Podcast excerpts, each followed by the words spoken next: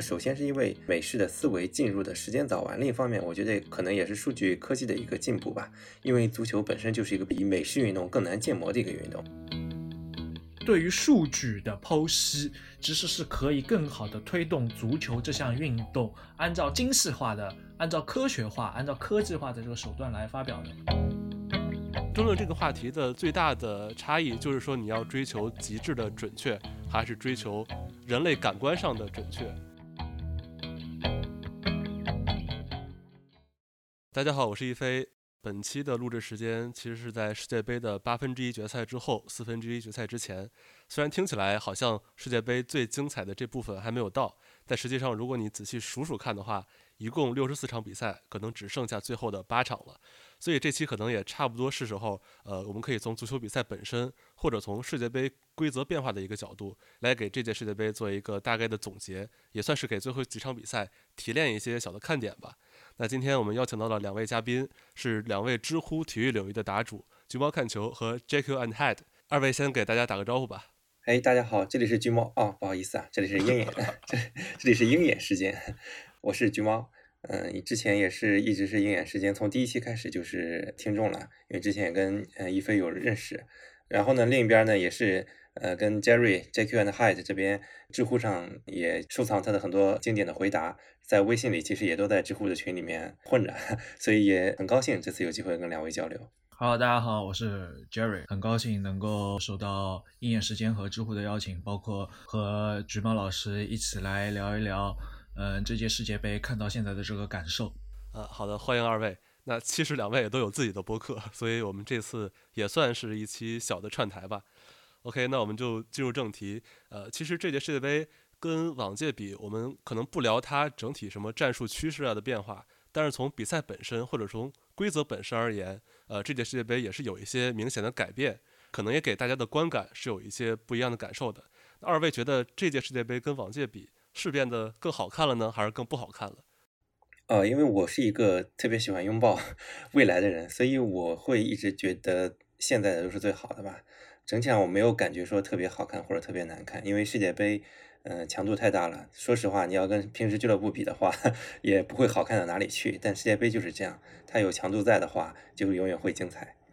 其实我是一个那个看热闹不嫌事大的人啊。对于我来说，世界杯好看不好看，纯粹取决于这个世界杯的冷门多不多。那么从应该是第二天吧，那个。阿根廷和沙特开始这场比赛就已经把我的整个的情绪，一个世界杯乐子人的情绪给调动起来了。所以对我而言，因为这届世界杯又是在冬天，足够冷，呃，所以我认为这届世界杯其实还是蛮好看的，至少话题度是非常足够的。对，其实两位说的都认同，就橘猫说的那一点，呃，其实之前有一句话嘛，叫“大赛无名局”，就是一般越到越大的比赛的时候，可能双方会更保守，所以比赛踢的可能会没那么好看。但是这届世界杯可能冷门确实尤其多，之前也不少，但这届可能一些之前大家印象里的小球队会带来一些新的变化，像日本队，包括很多亚洲球队的表现，一方面是自己的实力提升引起的，另一方面可能也跟这届世界杯的一些规则变化有一定关系。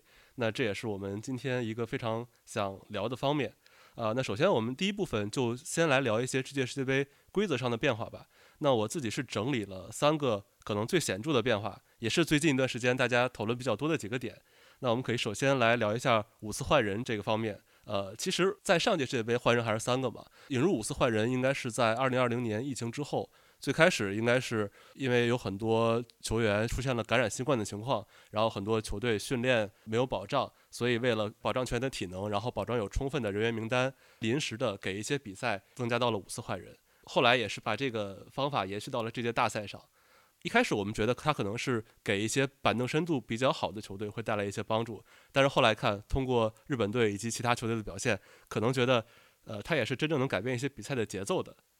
嗯，我觉得就像刚刚一飞说的嘛，最开始我们都会觉得这是一个临时的举措，可能只是为了应对疫情的。但当它变成一个长期的规定之后，我会发现这个五次换人是有可能啊，如果还没有的话，会整个的把这个足球运动都改变掉。因为五个人的话，你就接近十一个人的一半了嘛。教练的策略会完全的改变。可能原来我们很少见半场就换人，除非对球员非常不满意或者受伤了。但现在我们可以很频繁的看到，从半场就会换一个、两个。尤其像刚刚提到森保一这种，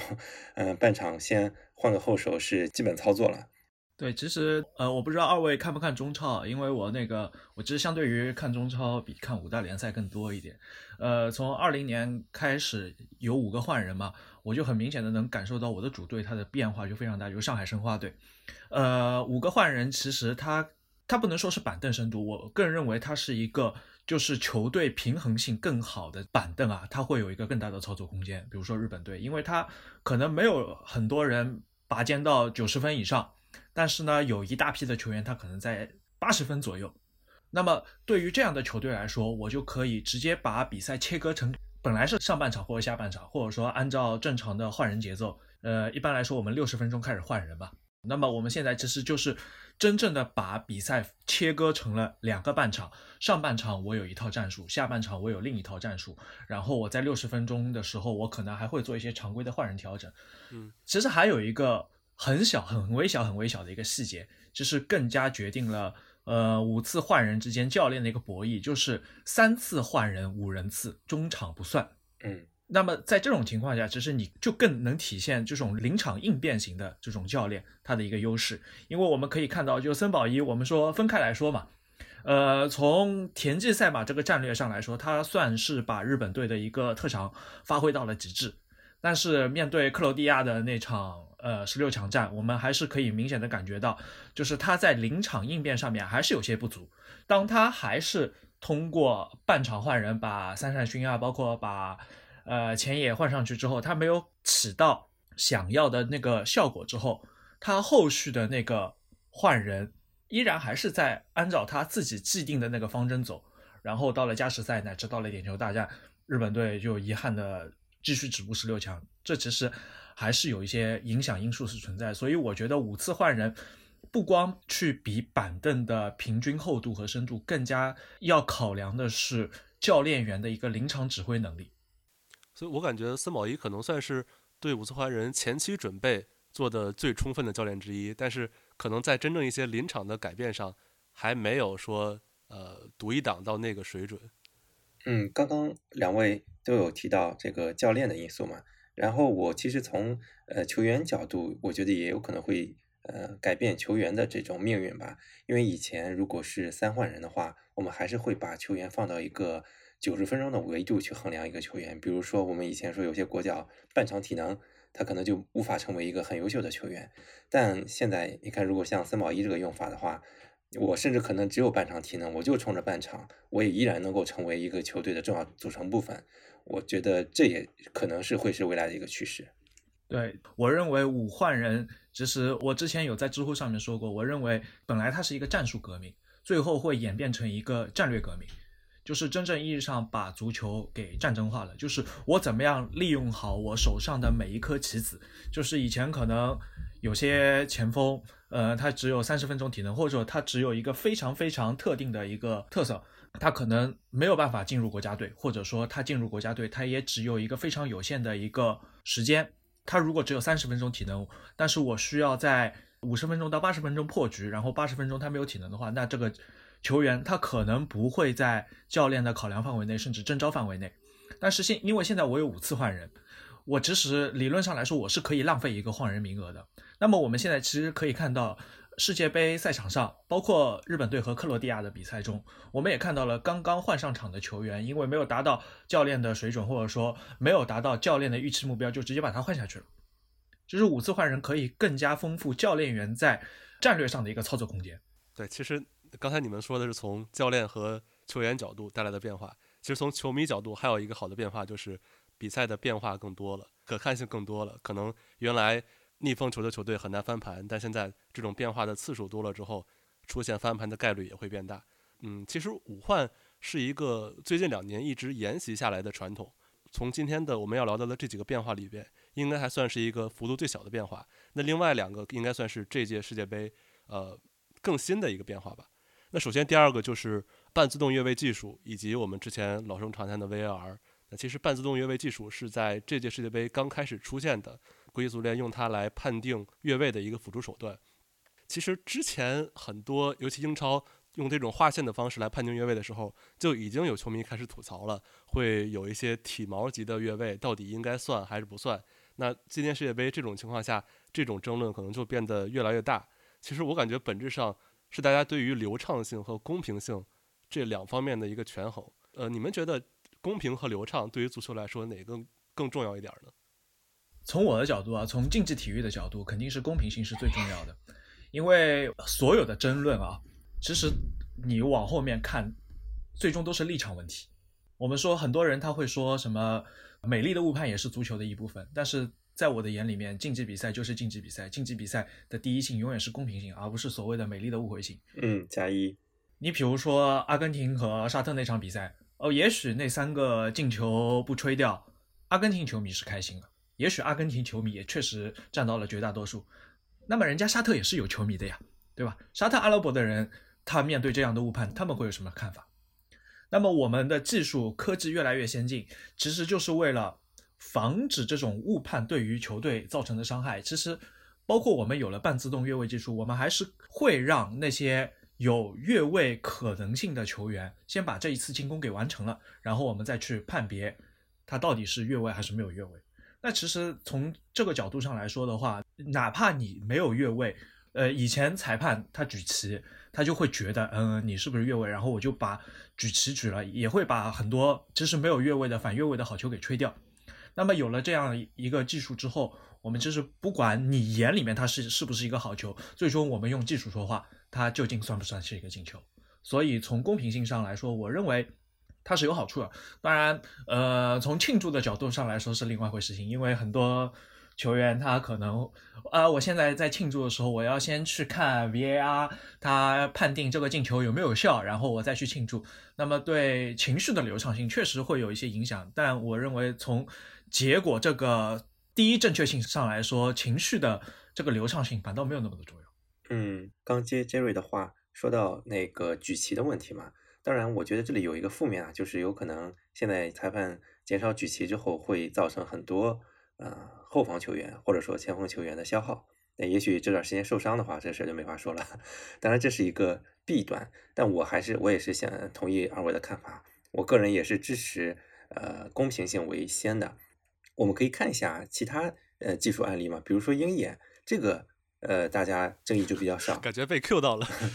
对，因为鹰眼技术，呃，尤其是一零年世界杯出了英格兰、德国那件事之后，鹰眼技术普及，大家没什么问题，因为这个一眼就可以看出来，丁是丁，某是某。那又比如说像那个日本队反超西班牙那个进球，等到那个图片出来之后，哪怕是只有一点二毫米还是多少，一点八八，只要是画出来是这个没出界，就是没出界，对吧？呃，之所以呃越位这件事情会成为争议的话，是因为目前这个技术还并没有特别的完善，你还需要用人工手动去画，所以大家会觉得哦，你这个是不是人工依然有误差？存在误差的话，是不是这个事你可以不要扣这么细，或者说你晚点再说？但问题在于，如果我们不允许这些技术缓慢的进入的话，它就不会发展。如果我们最开始不允许 VR 或者说这个划线技术，进行实施的话，那我们今天就不会走到这个半自动越位的时代了。正是因为技术是一步一步发展的，今天在世界杯上我们可以看到，可以用机器来进行半自动的划线了。也许再过两年就是完全 AI 划线了，再过两年可能就是秒划线。慢慢的，这个事情技术会用技术的进步，把这件事情变得更加流畅、更加快、更加公平、更加有效率。所以，只有我们支持了这种技术的参与，才有未来的可能性。如果我们今天就说我们为了流畅性，或者觉得这个东西不够公平，可能会有误差，就禁止它进入的话，那未来的一切也就没有可能了。啊，其实大体上我都是同意的。但是熊猫刚才说的一点，我可以问一个比较针对性的，就是你认为这种技术真的能进步到我们达到极致公平的这一点吗？呃，可能在约位上是可以的，因为线它是永远可以画的越来越细。但是比如说在 VR，你针对一些手球啊这些犯规的判断上，最终还是要归宿到。裁判个人来决定，所以现在大家诟病的一点可能是你技术介入了啊，也耗了很多时间，倒是最终还是由人来决定的，那还是没有办法做到极致的公平。嗯，那这个东西的话，只要是人作为裁判，就对这种人为的判罚的话，这个是没法，就是没法做到一个百分之百每个人标准一样嘛。但是我们可以这么想，如果没有 V R 的话，比如说一个手球，裁判没看到就是没有看到。有了 VR 之后，会提醒说这个球手球了，你再去人为判定说这个球是否符合手球犯规的这个定义，那我觉得还是一种进步。对，我是觉得还是那个问题，你取决于你怎么看。呃，这届比赛禁区内犯规通过 VAR 来判点的案例非常多，呃，包括我们刚刚有提到的阿根廷对沙特的第一场比赛，包括我们呃之后阿根廷和波兰的那场比赛，包括当中还有一场是英格兰和伊朗的比赛，其实都有那种裁判认为他可能并不是犯规，然后 VAR 介入，裁判判定之后，觉得可以听从 VAR 的建议进行改判的。那么我们再追溯到更早的时候，十八年前亚洲杯上，中国队和日本队的决赛，对吧？日本队靠一个疑似手球来进球，在那个年代，裁判看不到就是看不到。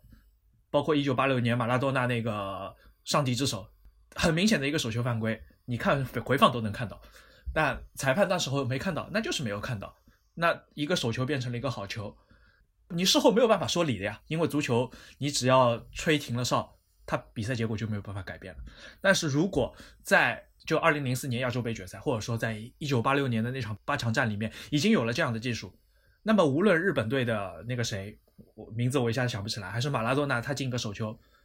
他最终还是可以通过更加公平的手段把这个手球给判无。那么我们作为中国队的立场，或者说作为当时英格兰人的立场，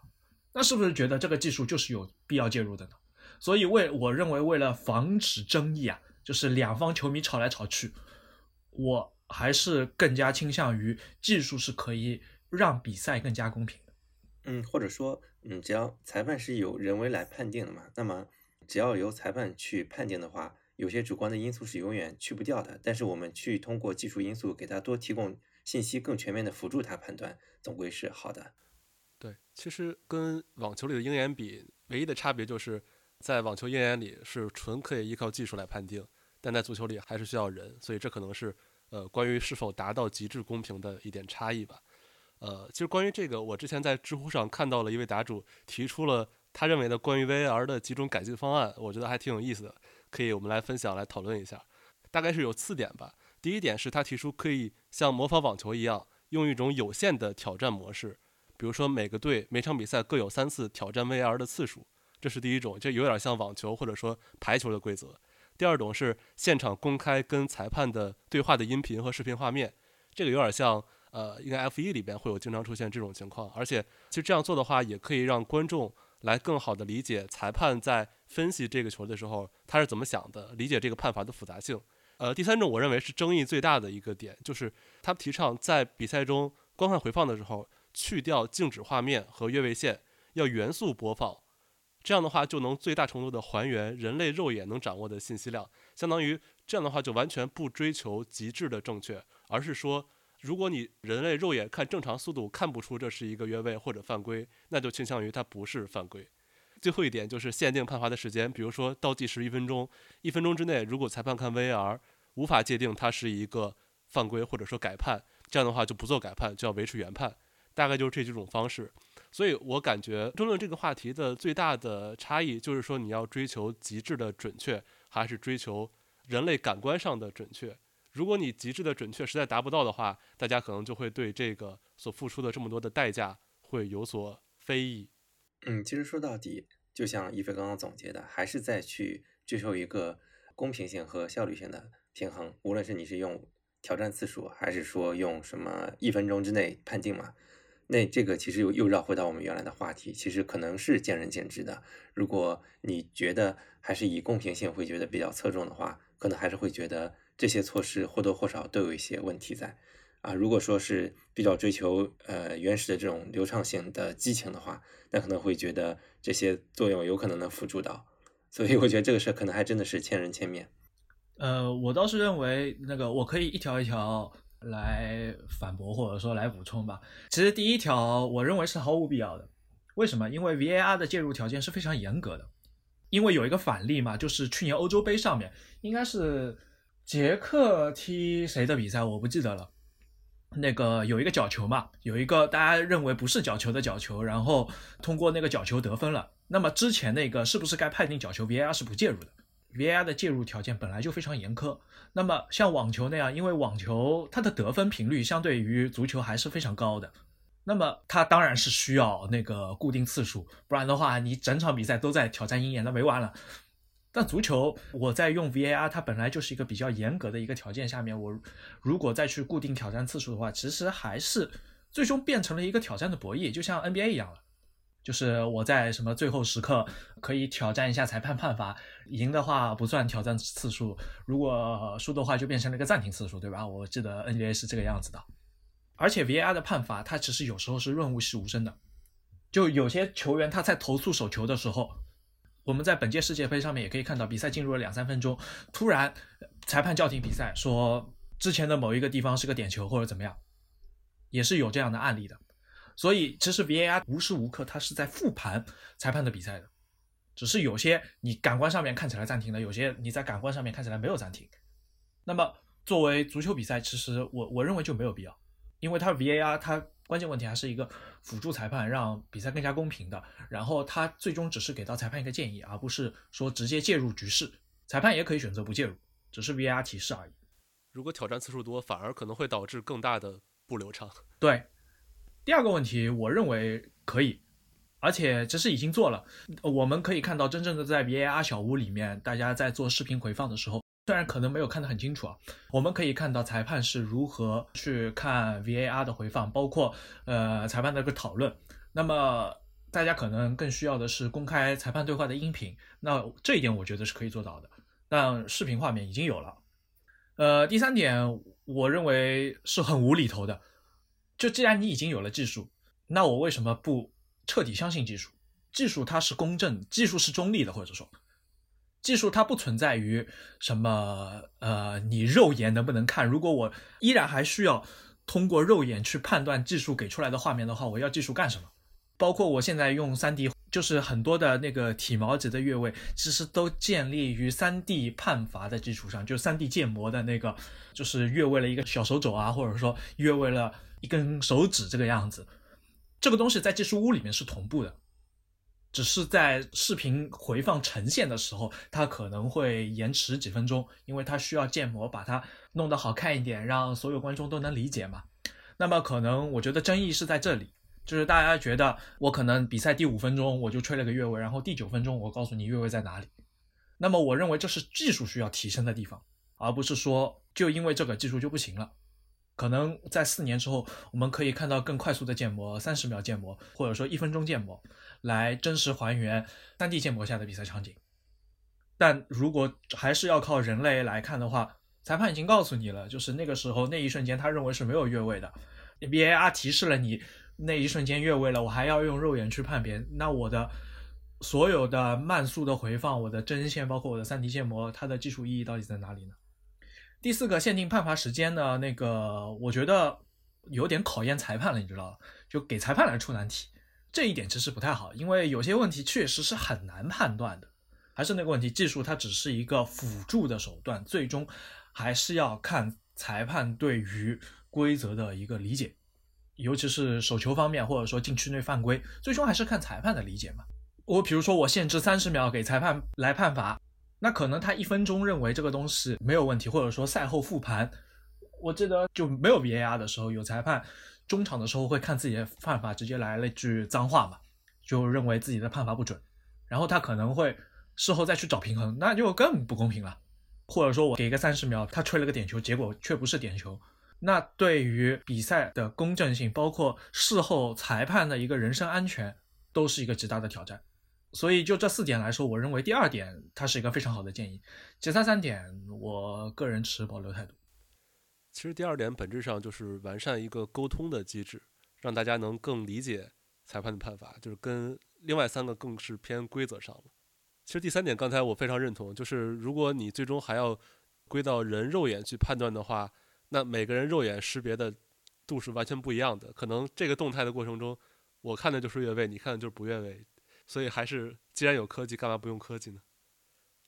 另外一个第三个变化就是这次的补时时间特别长嘛，原来可能呃全场比赛补时就四五分钟就算不短了，那这次可能经常出现接近十分钟的补时。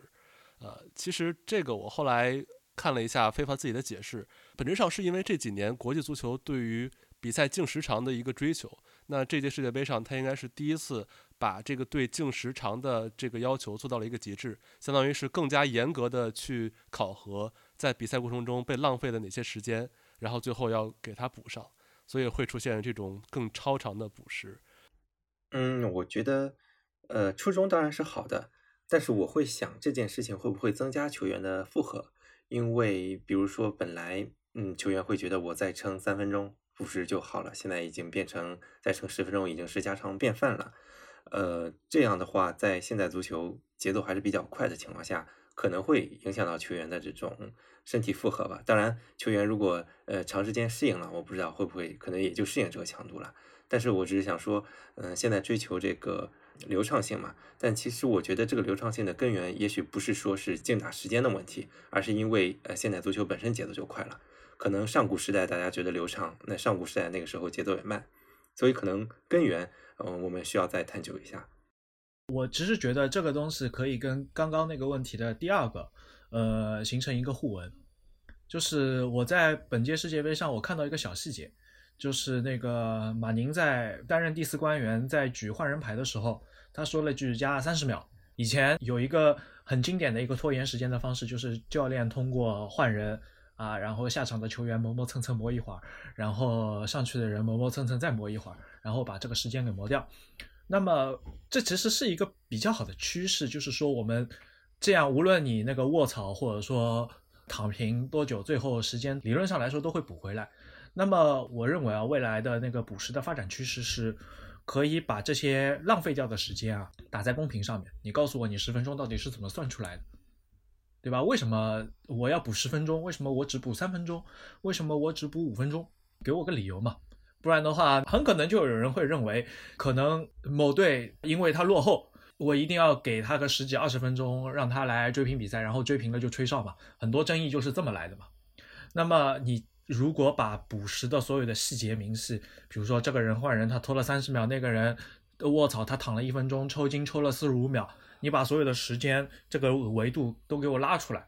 那 OK 了。我我觉得从公平性上来说就没有问题了。当然从身体的负荷上来说，可能确实会像橘猫老师所质疑的那样，就是说，嗯，会不会加重球员的负担，然后减少比赛的恢复时间？那么。从我认为啊，这个对双方来说都是一样的，你消耗多了，我也消耗多了嘛。那么既然大家都不想多消耗，那你就好好踢比赛呗，不要躺呗。对，呃，刚才说这个把损耗时间列出来这个选项，我认为从原理上肯定是可行的，但是可能这样的话列出来是不是就比较长了？这个数据，一场比赛可能补十分钟，这块消耗三十秒，这块消耗十几秒，可能也没有那么好展示。但我觉得方向上我是认可的。嗯。呃，刚刚其实也提到一点，我之前有在英媒上面也看了一下，大家如果说有因为有这个趋势，尤其是克里纳也有倡导说以后联赛里面也这么补，但是就有一些各方的表态挺有意思啊，比如说像弱队就觉得你这样让我制造冷门的难度又加大了，因为强队时间越长就越有可能把比赛带到他想要的结果之下嘛，然后他们的理由是因为现在这种呃金元的一种生态之下。强队已经有了太多的这种所谓的特权吧，由金钱带来的特权。你现在，呃，等于是用这种手段，看似其实是公平了，但其实是对小球队生态不利嘛。那我觉得这个角度也蛮有意思的。当然，我不做评价，因为这也是一个千人千面的事情。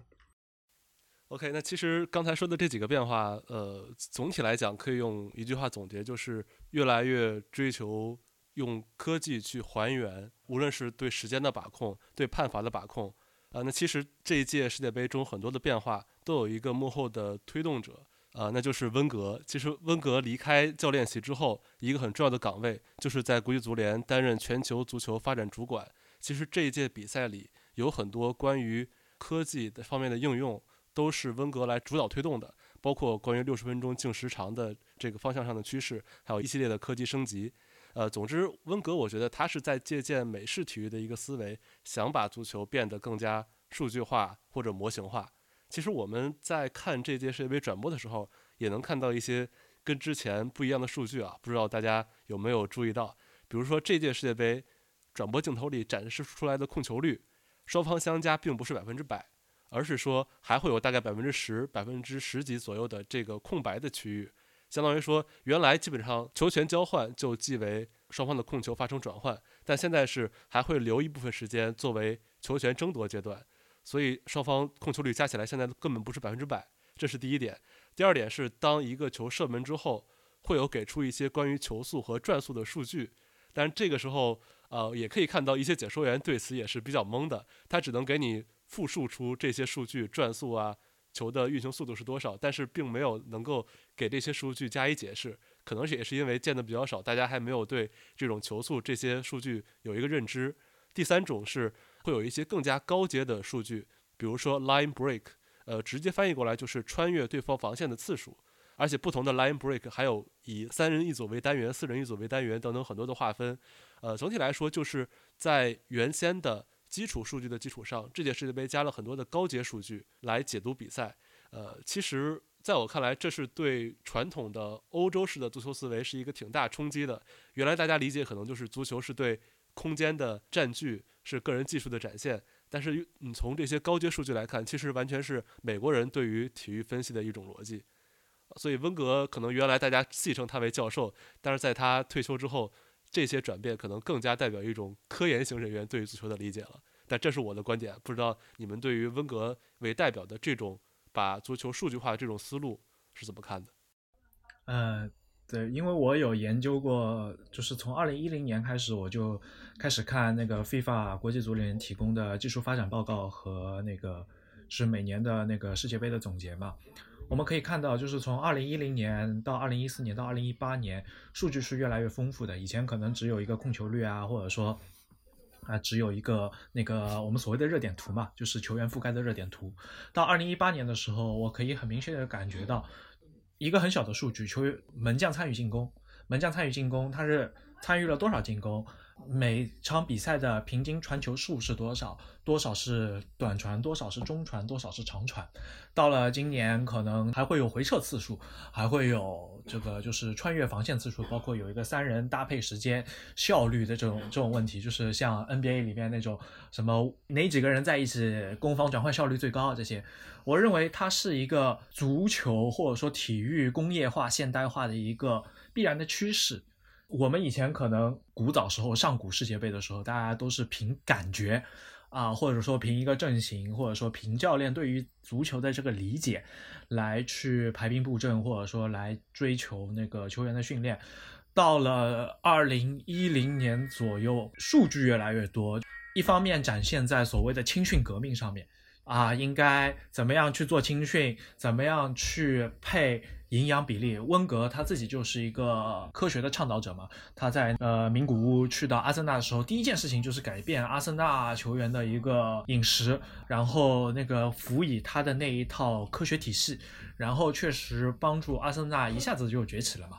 那么从未来的一个发展趋势来看，对于数据的剖析，其实是可以更好的推动足球这项运动，按照精细化的。按照科学化、按照科技化的这个手段来发表的。我依然举阿森纳的一个例子，就是我在几年前去过阿森纳的一个体育科技实验室，去看过阿森纳所所做的一些 sports tech，会做一些很 geek 的东西，可能大家还在脑海里面想象的东西，他都已经开始做了。包括我在去年的时候，我看到过法国有一个呃运动科技，它相当于是个 app，AR 的 app。当我们在看篮球、足球比赛的时候，上面可以直接显示球员的一个数据条。就比如说，那个当哈里凯恩开始回撤的时候，英格兰的他的前面的空间有多大？类似于这种。当那个 C 罗开始罚任意球的时候，他的通常的一个罚任意球的概率是怎么样子的？他的脚法是怎么样子的？那么这种更加精细化，我们把所有的足球都切割成。以纯数据的形式来展现的时候，我们会发现，运动这项东西它只是更接近于我们对于数据的一个想象。就我有一个笑话，就叫做足球非法化了。包括我在玩两 K 的时候，也是 NBA 两 K 化了。这个东西其实本质上来说，还是对于足球这项运动的无限的一个探索，就它到底能够和我们的技术的发展和我们对于人体的一个理解，它的一个趋势是与时俱进的。就这点让我想到，在美国体育里经常出现的魔球的概念，其实一开始从棒球里出现的嘛，后来发展到 NBA 还有四大联盟都在用，啊，其实就是通过数据来更科学的判断一个球员实际的价值跟他的名气其实是不一样的，然后通过这种方法来组建一个更经济型的球队，达到更好的成绩。其实，在足球里现在也开始有这种趋势抬头了，但实际上，呃，在欧洲足坛。用魔球这种概念，用这种高阶数据来量化球员或者球队的实际的应用，应该还相对少一些。但是我的感觉啊，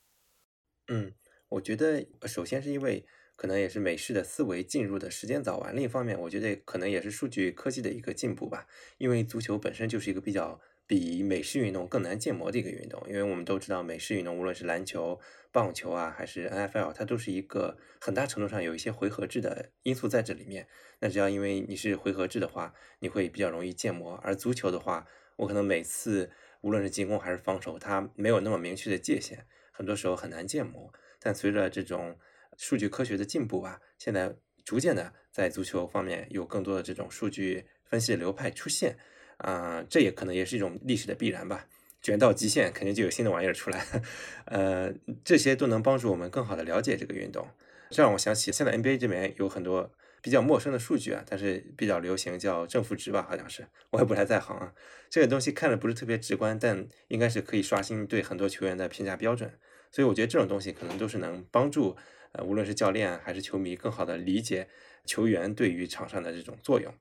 但是我会想，因为大家最近也会吐槽说 NBA，呃，大家都飘在外面投三分，少了很多经典中投，会不会观赏性上有下降？呃，因为我们也知道足球其实也在进行一些演进，比如说现在的球员，我们可以看到，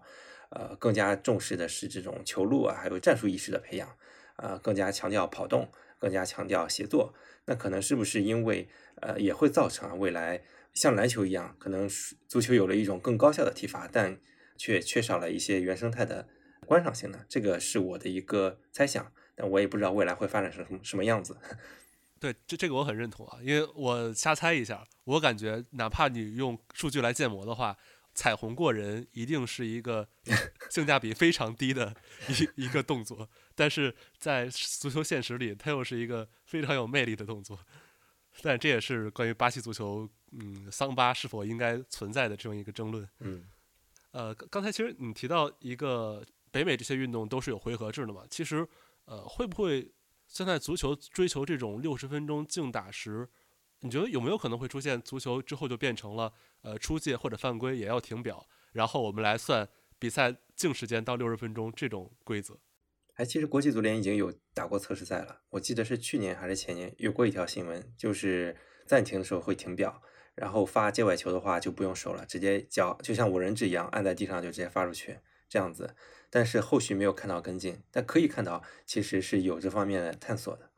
呃，我倒是认为这种很难实现，因为我以前那个我以前生活在纽卡嘛，那在圣詹姆斯公园旁边。那每次纽卡斯尔啊，纽卡斯尔联队他有比赛的时候，当地的居民会更把它当做一个社交场。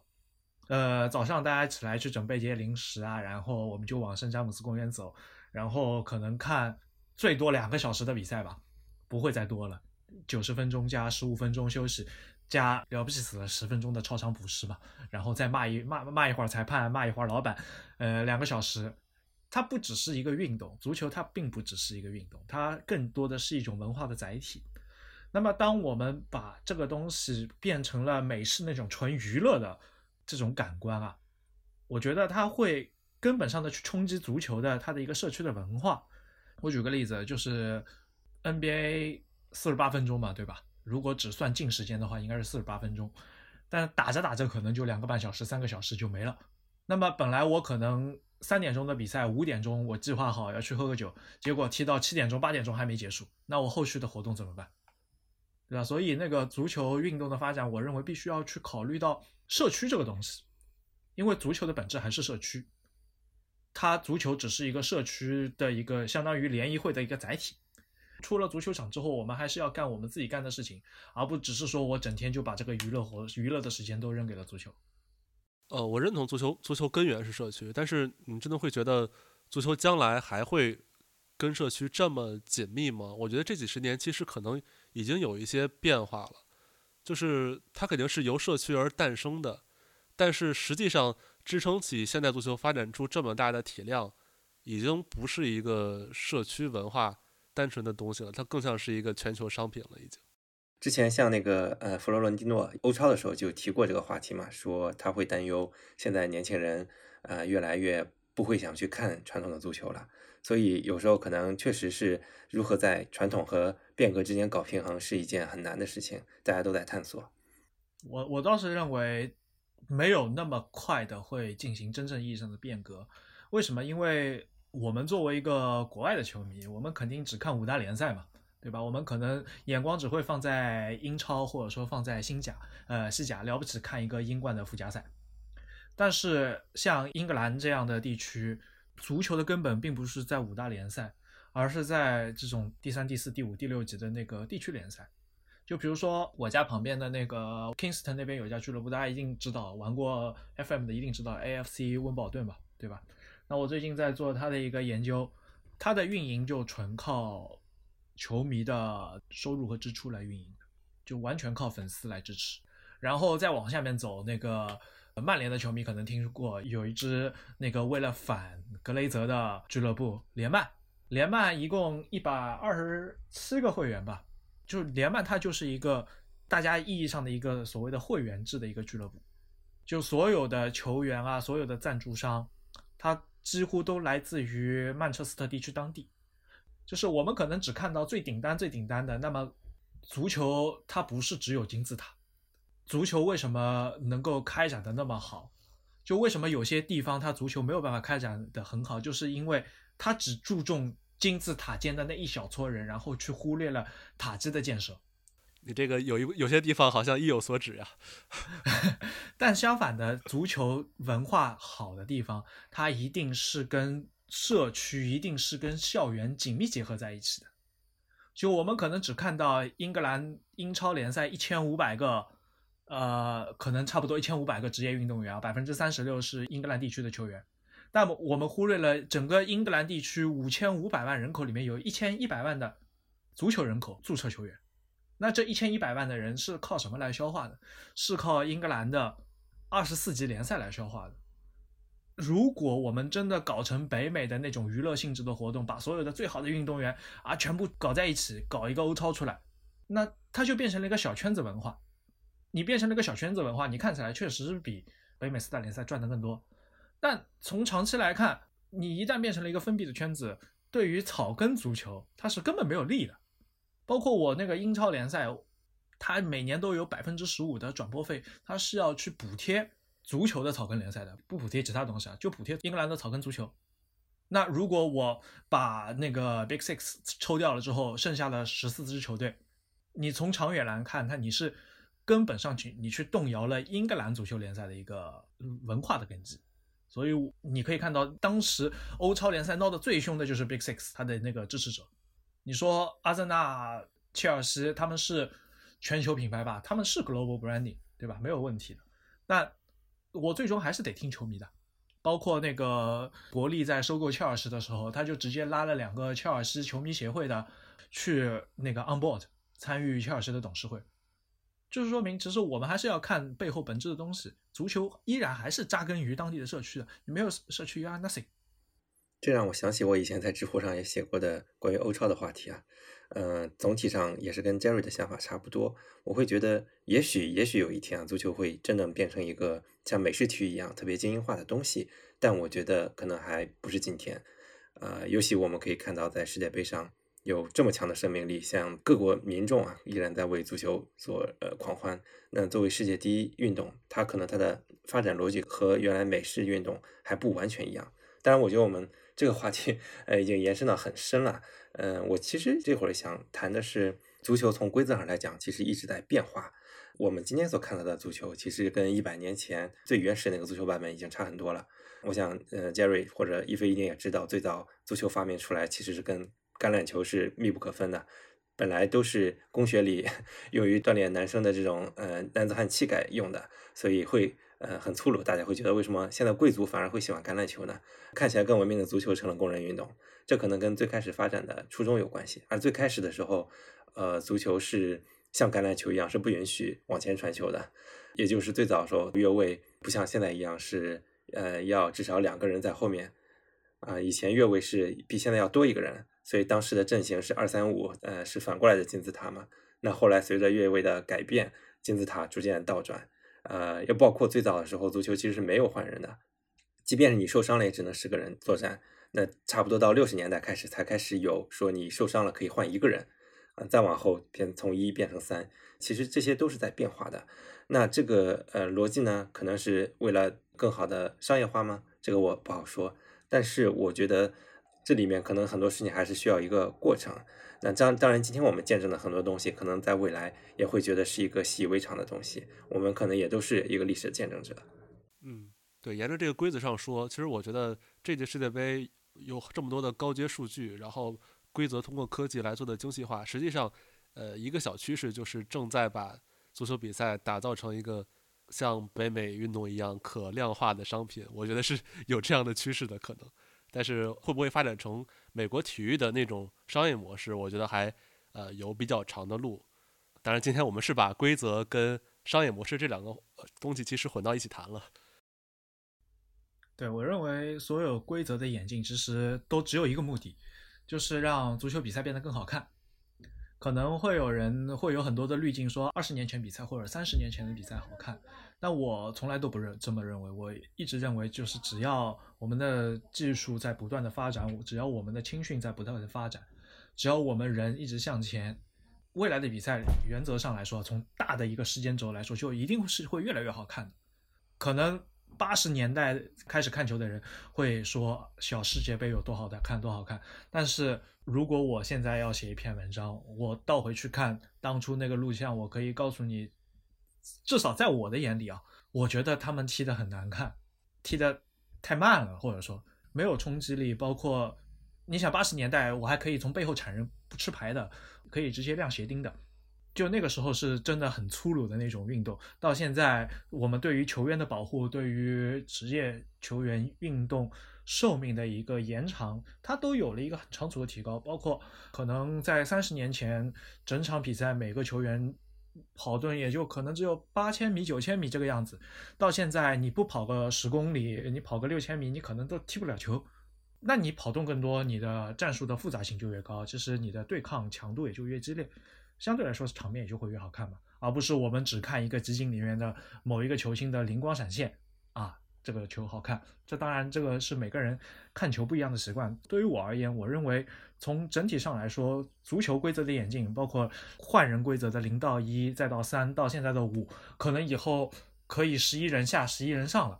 本质上来说，都是为了让这项运动的残局变得更好看，在战略的博弈上会变得更吸引人，是为了更加留住观众。所以我是觉得，我还是作为一个一直向前看的人。作为一个乐观主义者来说，我认为足球虽然它的内核我我认为不太会改变，但从长远趋势来看，它一定会变得好看。就我所谓的变得好看，可能不是那种牛尾巴过人啊，或者说彩虹过人会非常非常多，而是从整体性啊、协同性啊，包括在以前的比赛七十分钟以后，其实几乎就没法看了。那么现在可能七十分钟以后依然充满变数，那我就觉得这个运动还是在向好发展。其实我觉得哪届比赛更好看，这个原因有一个前提，就是每一个人年轻时候他看的比赛最好看。他这个是跟自身回忆有关的。你年轻时候喜欢的球星，永远是你认为最伟大的球星。我觉得记忆会美化你的滤镜。对，好的，那我们这期时间也差不多了，这期节目就先录到这儿。那非常高兴，两位知乎体育领域答主来跟我们一起探讨这期关于世界杯规则演变的话题。那更多有关世界杯的精彩讨论，大家可以去知乎搜索“足球季”，浏览更多优秀答主的精彩回答。那同时也有很多专业的技战术大师、各种跨界嘉宾，来从各个角度对世界杯话题进行分析讨论。其中有包括黄健翔等足球解说，还有很多足球运动员来亲自作答。以及世界杯第一现场的一些真实记录等等。那在听节目的同时，也欢迎大家上知乎分享，并且讨论世界杯的更多精彩内容。好的，那我们这期节目就到这儿，感谢两位，我们下期再见。谢谢，拜拜。拜拜。